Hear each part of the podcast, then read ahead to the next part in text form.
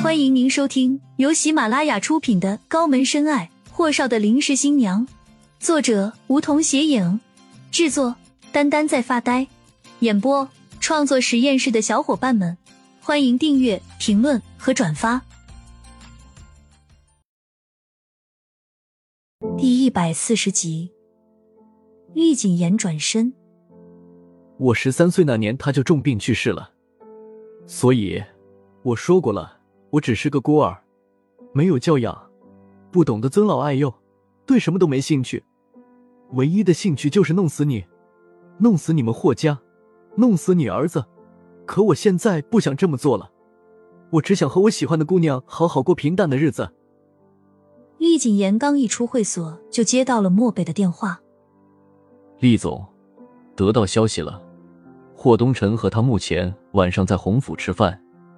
听说有安城好几家的夫人、太太和小姐，说的是几家人聚聚的，实际上就是给霍东辰准备的一个相亲宴会。在他们隔壁订个房间，我要和顾青青一起吃完饭，商量那个策划书的事宜。对了，你约上赵文涛和小西他们一起吧。漠北提示道。可是厉总，罗阳他，他现在的处境有些危险啊。霍东辰他们几个应该已经注意他了。没事，他不会有事，放心。我明天就让他请假回多伦多，听师母病了。这些天过去了，顾青青倒是起初还担心霍东辰会纠缠不清，后来他发现自己想多了，霍少不但没有再纠缠他，反而消失殆尽，就连起初他担心的那些个帖子和各种疯传。李川宇每天下班带回来的消息都逐渐平息了，他也就彻底安心进入了那个策划书的设计中。他答应厉谨言一个周交稿，所以没黑夜没白天的在做策划。现在李川宇知道了也无所谓了，反正他和霍东辰已经没有关系了，该还的都还清了。顾青青拎着电脑包和漠北一起出了电梯，朝着房间走去的时候，整个旋转餐厅的大厅人并不多。但是气氛绝对算得上大气上档次的皇家晚宴。即使那么多人尖尖，可某人站在中间，你不想看到都不行。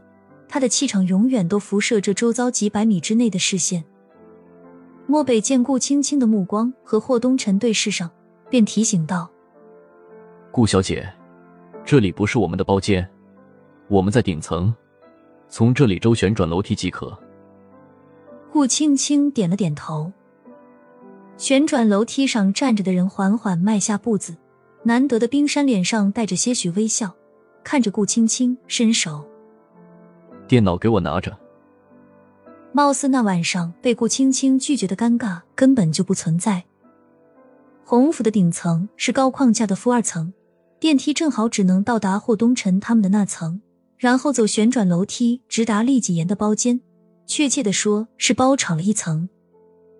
霍东辰不愧是霍东辰，他在他们那堆人里面正端着酒杯寒暄，看见这边楼梯口的人时，只是愣了不到半秒的时间，便喊道：“这不是厉总吗？”厉谨言此时正在从顾青青的手里接电脑包，他微微拧了下眉心，拿过电脑包，抬眸看了过去，不冷不热道：“霍少，有事。”霍东辰放下酒杯，被陈慧狠狠看了过去。低声呵斥道：“干什么？没礼貌！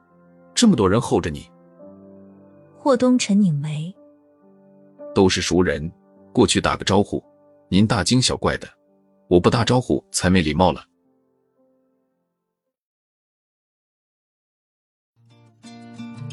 本集已播讲完毕，还没听够吧？那赶紧订阅吧，下集更精彩。